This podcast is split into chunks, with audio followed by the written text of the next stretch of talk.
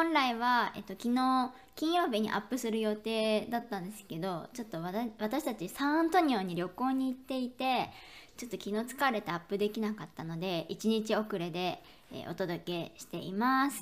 ではまず本日の茶柱のコーナーです。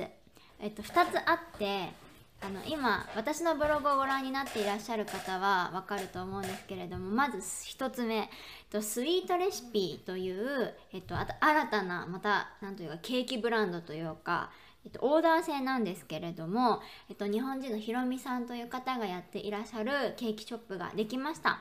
店舗を持っていないのでオーダーして受け取りという形になるんですけれどもなんとひろみさんは元パティシエまあ今も作ってるから元じゃないね現役パティシエという感じになりまして、えっとまあ、詳しいその場所とかあのどうやって注文するかっていうのは私のブログをご覧いただければと思うんですけれどももう本当にね美味しいモンブランとかカヌレとかいただいていますので、えー、あとそれからこれからクリスマスの時期なのでクリスマスケーキあのまだご検討中の方はぜひぜひスイートレシピさん調べてください。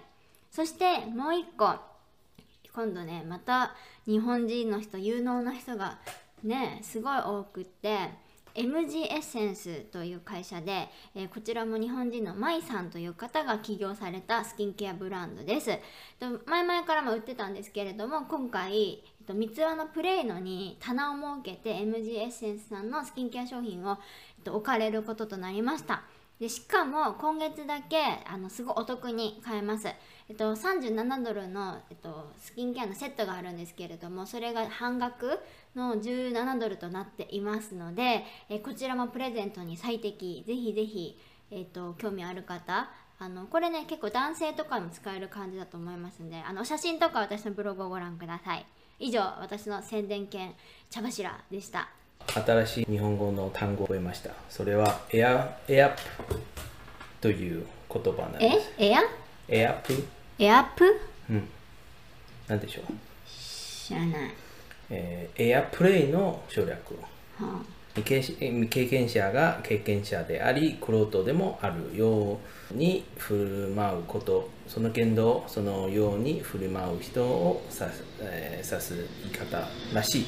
ジムに行ったらそのある人がいてまるでコーチかのように振る舞ってきたってことでしょ、はい、あなたに対してもっとこうよこうよっていう風に指示を出してきてまるで先生コーチかのように振る舞ったんだけどこの後に本物のコーチが現れて実は教えてくれていたその人はただの生徒さんで、えー、何知ったかぶりというかまるでコーチかのようにあのずっとあなたに対して対応してたっていう。そうそんなことににされました、うん、こういう英語は何て言う？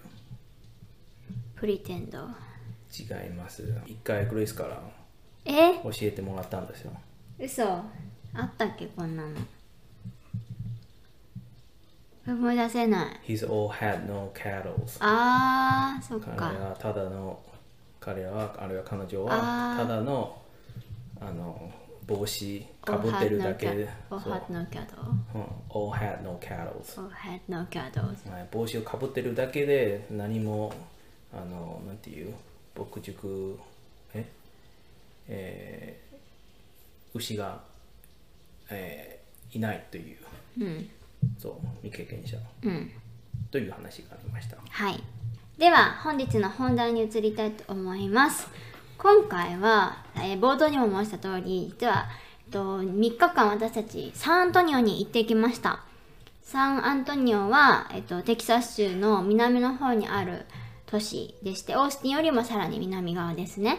で、私が、いつだろう、2019年の春、だからもう4年、3年半ぐらい前に行ったきりなんですよ。2回目でして、あのもう3年も経てばねまあいろんなお店も増えてるし変わってるかなというところとまあ私その3年半前の時はまだエキズミダンスもちゃんとやってなかったしなんか YouTube とまあ YouTube 自体はあったんだけど全然ビデオも作ってなかったからあのね、サンアントニオのネタが何にもアップされていないのに、テキサスの情報はこちらとか言ってるからこれはいかんと思って、あのねこの間ほらヒューストンとオースティアもアップしてるからあじゃあサンアントニオに行かなきゃということで行ってきました。はい。ので今回はそのサンアントニオに行ったまあ、経験とかどういう風に回ったのかとか、まあ、後日ね YouTube でもアップしようと思ってるんですけれどもあここでも簡単にお話ししていきたいと思います。はい。ではまずどこ行きましたか？サンアントニオについてから。アラモ行きました。はい。サンアントニオの代名詞とも言えるのがアラモンですね。であ日本にいたら聞かないかな。私も日本にいる時知らなかったからな。なんかアラモの砦っていうその昔そのテキサス共和国っていう国があった時にそこで戦争をしてるんですよ。でそのまあ激戦の地となった場所とも言える感じでだからねなんかサントニオって私からするとすごい京都みたいな感じがする。だって京都だってさなんかあんな大都市の真ん中でさ結局戊辰戦争とかその戦争を起きて革命みたいなことやってんだからさなんかあだアラモもすごい街の中心地にあるんだよね。すごいダウンタウンのすぐ近くにあってなんかそこがもう激戦のところでそのなんていうのととなんだか塀みたいのがずっとあるんだけどそこにもその銃の銃痕があるのでなんかそう歴史を多分テキサスで一番こう歴史を感じられる場所なのかなと思いますが、まあ、ちょっとアラモの説明はね長くなるしあの私よりもよっぽどちゃんと詳しく説明してる YouTube とかがいっぱいあるのでちょっと詳細は省きますけれども、まあ、ぜひサンアントニオに行ったらもう必ず行って行くべき場所の一つですね。はい、アラモの戦いは日本の戦い何に似てる？長篠の戦い。というのでそこには実は日本語の日モニュメントもあってで、まあ、これもね、YouTube のネタになるので今、今後作ろうと思うんですけれども、まあ、長篠の戦いと、あの、そのアラムの戦いが似てるところがあるっていうので、はい、そんなつながり関係もあります。つまり、少人数の兵士たちが、どうしたの？少人数の兵士たちが戦ってそう。っていうとこでしょ？そう、うん、大勢の、えー、なんていう？敵を、うん、でも似てるところって言ってるけど本当にそれはさなんか戦いの仕方だけだよね。結局結果もか違うしさ。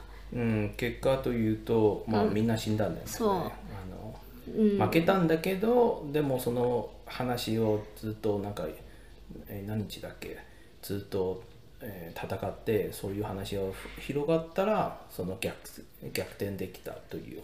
じゃあ次あとどこ行きました？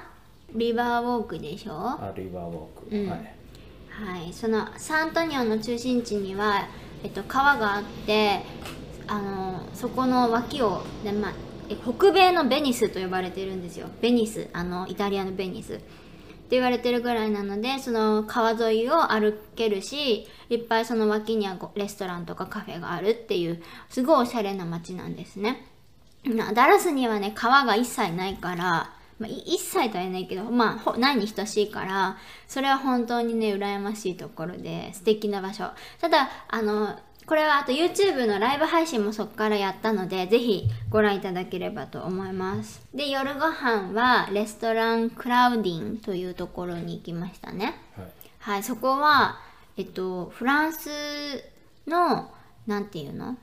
ケイジャン料理をちょっと入れ入れた新しいあのフレフレンチスタイルというか、まあ、つまり伝統的な南南部の、うん、えー、アメリカン料理をフランチスタイルにした、うんうん、すっごいおしゃれなレストラン。ここおすすめなのでこれも後日アップします。翌日パールディストリクトに行きました。ここはサントニアに住んでる人だったらすごいみんなおすすめされるようなあの楽しい素敵なエリアです。なんかダラスでいうとビショップみたいなそういう感じのあの開発されたエリアでいろんな可愛いお店がギュッと詰まってて歩きやすいんですね。どうでした？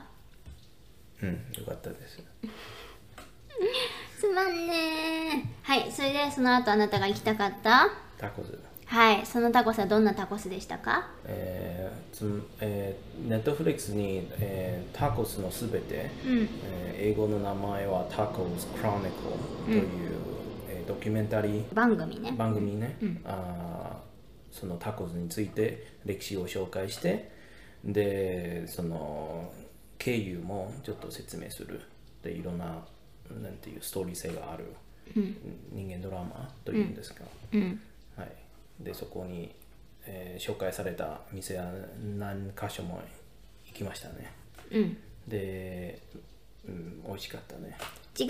でもそれもなんだけどまず行ったのがあなたの行きたかったお店でしょ、はい。パーフィータコの話をしてほしい。はいパフィタコ。有と名だし。とは何ですか？えーサントニオの、なんとマスカウトになったキャラ、えーほら普通のタコはアメリカンタコかメキシコタコはまずあの揚げてないんですね。炒めた、えー火を加えて、えーそのまま食べるんだけどパフィタコは一回タコあマサからタコスにマサから？まマサマサ。マサはそのうんトルティーヤ。トルティーヤの皮を作る、うんで揚げたんですよ。油で揚げたら、そ外はパリ中はふわっていうタコス、そのサンアントニオの限定なんていう食べ物。食べ物。うん。パッフィータコね。はいパフィタコ、うん。皆さん聞いたことありますか？パッフィータコ。その普通のタコスからさかさらに揚げてる。だから餃子でいうとこの揚げ餃子みたいな感じのえっ、とパふわ本当にまあ言った通りふわふわパリみたいなそんなのが、えーファフファフィーパッフィ？ーフラフィタコ。フラ？パフィパフィタコかパッフィータコだよね。なはもう全然覚えてないじゃん。いいいじゃん。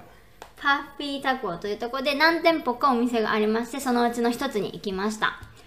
それから私たちが行ったところはあとはまあミュージアムとかコーヒーショップとかあとちょっとえっと教会とかも行ったんですけどまあその辺は後日また詳しく述べるとして、えーまあ、タコス尽くしですねその後も。タコスタコスタコス。やっぱり南なのであのーやっぱりラテラティーノの人たちがすごい多いしお店行ってもね前も後ろも従業員もみんなスペイン語。ダラズもスペイン語聞くけどそんな日じゃないね。やっぱりサンアントニオの方が3倍ぐらいよくスペイン語を聞いたかなっていう気がします。っていうとこでサントニオそんなもんですか？うん。うん。またあと詳しいことは後日ブログと YouTube ご覧いただければと思います。それからあなたが何話したかったこと旅行に持っていくべきものは何だっけ？あコード。コード？コード。どんなコード？えーなんていう携帯系？携帯式コードをも、持っていくべきだと思う。旅行するとき。持っていかない人いる？わかんないよ。いるかもしれないよ。いないよ。みんなスマホのさ充電持っていくでしょ？あそうですか、うん。はいそれから？あビニ袋。を、ビニール袋？何使う？えー汚い服をちゃんと中に入れます。はい。汚い服を入れるためのビニール袋。はいそれから？終わりました。しかないじゃん実は今日このサンアントニオっていうトピックでやってますけれどもなんか夫がその前に旅行に持っていくべきもの特集のについてお話ししようよっていうあの提案がありましては旅行に持っていくもの今2つしか出てきてないけどその2つだけなの持っていくものはそれ以外は何も持っていかなくていいの？えー冒険心を持っていくべきだと思います。冒険心。はい。で今回冒険心を持ってサントニオに行ったんですか？はい、いろんなその冒険心でいろんなタコスを食べました。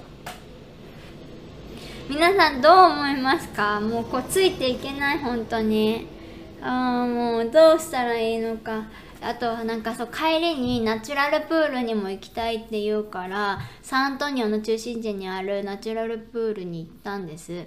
でもうどう見ても泳げない水質。もうこのね12月ですから誰も泳いでる人もちろんアアウトサイドなんでね。誰も泳いでる人もいないし枯葉もすんごい量。むしろもう枯葉で水面見えないぐらいだしそんなとこで泳ぐ泳ぐとかって言って泳げた？あれ本当に。泳泳げなかったね。もうねわざわざ行ったのにねそんなんもう泳ぐ気満々でタオルとか持ってったのにね結局泳がないでね終わるっていうね。何だったんだあれはっていうまあそんなこともありました。はいサントニオ総括してどうでしたか？よかったと思います。小学生かよ。うんそうですねやっぱりあのちょっとあともう調べたんだけどサンアントニオとダラス一番近いはやっぱり自然の豊富さは違うんですね。川があちこちがあるスペースもあるし。となんだろう。あフードトラックは素晴らしいだと思います、あのおどこにいても必ずフードトラックちゃんとしたフードトラックがありますね、うん。ダラスだとフードトラックあるはあるんだけどうんなんか、まあ、まずいと言えないんだけど普通というかいつもホットドッグとかサンドイッチタコス屋さんもあるはあるんだけどで今回のあのセンアントニア行ったらなんかヴィーガンとかポトリコのなんとかも食べたしインドの、えーナポリの料理も食べ食べれたしね。でもね、気づいたことってさ私たち以前オーステンにいた時にあのヴィーガンの食べ物多いよね。うん。ねビーガンのばっかりだった。ね。なんで？もう半々だよね。うん。半分まあ普通の食べ物というか、うん。半分ヴィーガン。うん。いや多分ダラスそうオースティンとサンアントニオ両方ともフードトラックがすごい多くってダラスもスペースがないわけじゃないから多分規制の問題だと思うんです。あ多分推測ですけど、まあ、ダラスの政府がまずフードトラックに関する規制がすごく厳しくってあんまり許可を出していないのかなというふうに思います。じゃなきゃねこんなに差が出ないと思うんでね同じテキサスだから。なんでそこは本当にうん羨ましいところ。やっぱフードトラックだとねチップ払わなくていいから安く済むよね。はい。あとは？あと 美味しいタコ食べれたね。まあそれはやっぱり南に近いメキシコとの境界線により近いっていうとあと歴史的にもそのそっちのいなんというかねい領土だったっていうところもあるので、うん、やっぱりメキシコ系のお店がすごく多かったかなというふうに思って美味しかった。うんえ英語よりスペイン語だった。うん。どこにいても私たちただ二人日本語喋れる。日本語はねそりゃね。でも英語も少なかった。本当にもう多分8割ぐらいスペイン語聞いてた気がするね。うん。そんな感じですがえーっとダラスからだとサントニオまでだいたい4時間ぐらいかな。かかるんでちょっと遠いですけどまあまあまあお休みしながらだったら、えー全然一日あの半日で行けるかなというふうに思いますえーまだ行ったことない方、ぜひ行ってみてください。それからサンアントニオの方、ぜひまた、ここもおすすめだよっていうのがありましたら教えていただければ嬉しいです。それではまた次のエピソードで、えーお会いしましょうじゃない、あんじゃない。とそれではまた次のエピソードチェックしてください。